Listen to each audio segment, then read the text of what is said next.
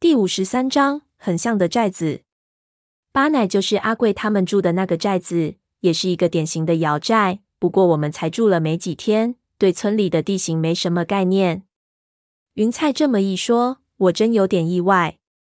哪儿像了？胖子把那图接过来。你们这儿的村子不是都差不多吗？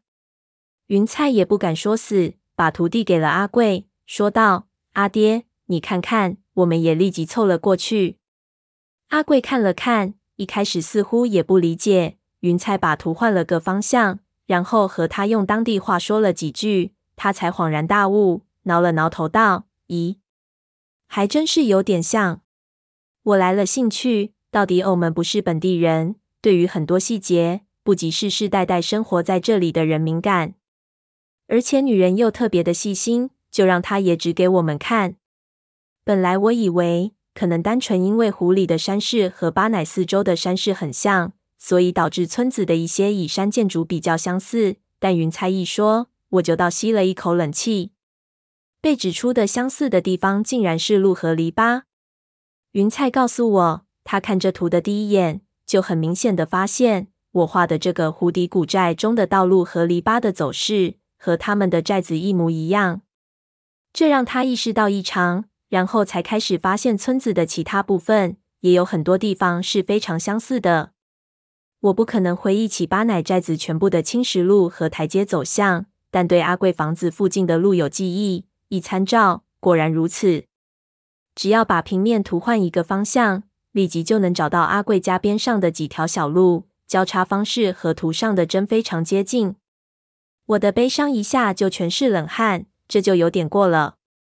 这张平面图描绘的是一个沉在湖下的寨子，距今可能有几百上千年的时间了。但现在却发现，湖底的寨子和一座现实存在的寨子有着无数的高度相似点。这他娘的是什么事啊？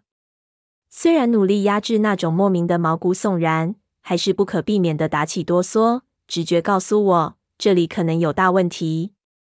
吸了几口气，把鸡皮疙瘩按回去。然后让云彩把所有的相似点都指出来。我必须判断哪些相似点可不可能是因为某种特殊的合理原因而形成。可能当时我的面色有点吓人，云彩看我这么认真，害怕起来，不敢说话。胖子拍了一下，让我不要吓到小阿妹。我才意识到自己失态了。我们从村口说起，一直说到村尾，越说我的心底越凉。意识到这不可能是任何的偶然可以做到的。从村口几个装饰牌坊的位置，到里面的大量青石路、篱笆，还有房子的排列，真的极为相似。要造成这样的情况，只有一个可能，就是这个湖底的古寨和巴乃是由同一个设计师设计的。可是村子怎么可能由设计师来设计？村子都是自然形成的。有千年来，所有的村民自发进行调配，寻找最适合建房的地方，寻找最合理的路线，从而慢慢形成道路和房屋的布局。最让我在意的是道路的高度相似。村子一旦形成，特别是山村，道路是在很长时间内都不太可能改变的东西，因而有“古道西风”一说。对于道路，村民做的最多是返修，不可能把整条路去掉，重新开一条。我们在很多山村里走的道路，大部分在两晋的时候就存在了。即使在杭州，那些山上的石道也是很早的时候由寺里的和尚修造，现今政府做的，只是不断的返修。所以，巴乃村子里的古道和湖底古寨的道路高度相似，本身是极不正常的，甚至可以说是诡异。对于我这个学建筑的人来说，更是煎熬。脑子里各种以前看过的东西在不停地翻滚，却不知道自己想找什么。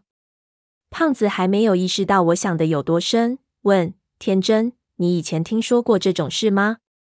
我摇头，让他别问。这不是单纯的听说过，出现两个相似结构的建筑群。历史上这种事情只有一个人干过，就是汪藏海。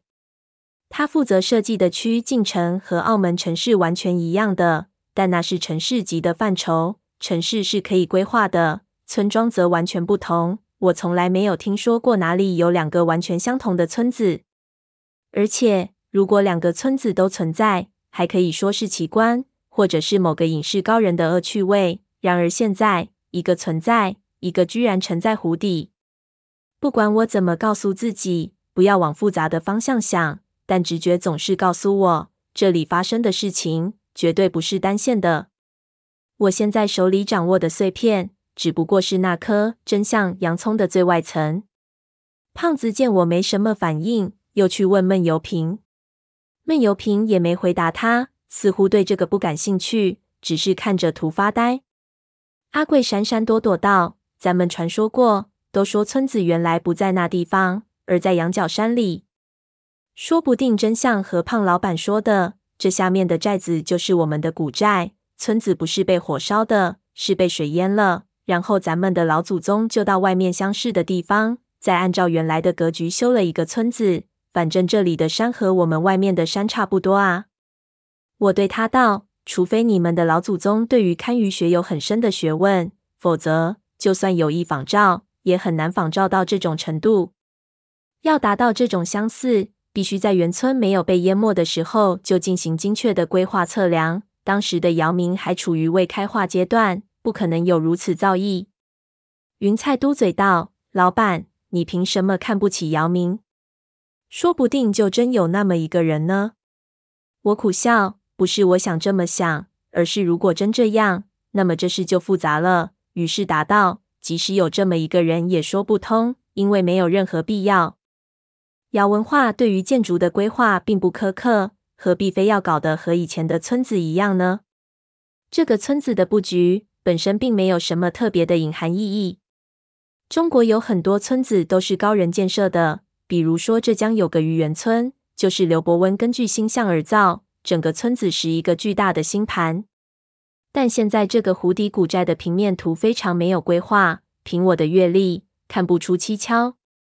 你怎么想？胖子问我道。你肯定有点什么想法。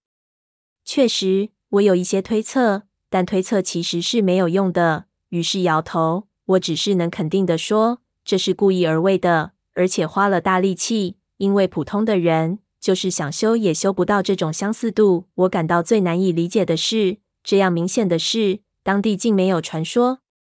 阿贵他有好几代的记忆，他们的村子年代也非常久远了。也就是说，这种 copy 行为发生的时间在更久以前。但从张家楼里的一些迹象判断，玉矿开采的时间不会太晚。湖水的倒灌应该是在玉矿开采之后，否则矿坑不可能修起来。三件事情：copy、湖水的倒灌、玉矿的开采，按发生的时间顺序排，应该是 copy 早于玉矿开采，湖水的倒灌最后。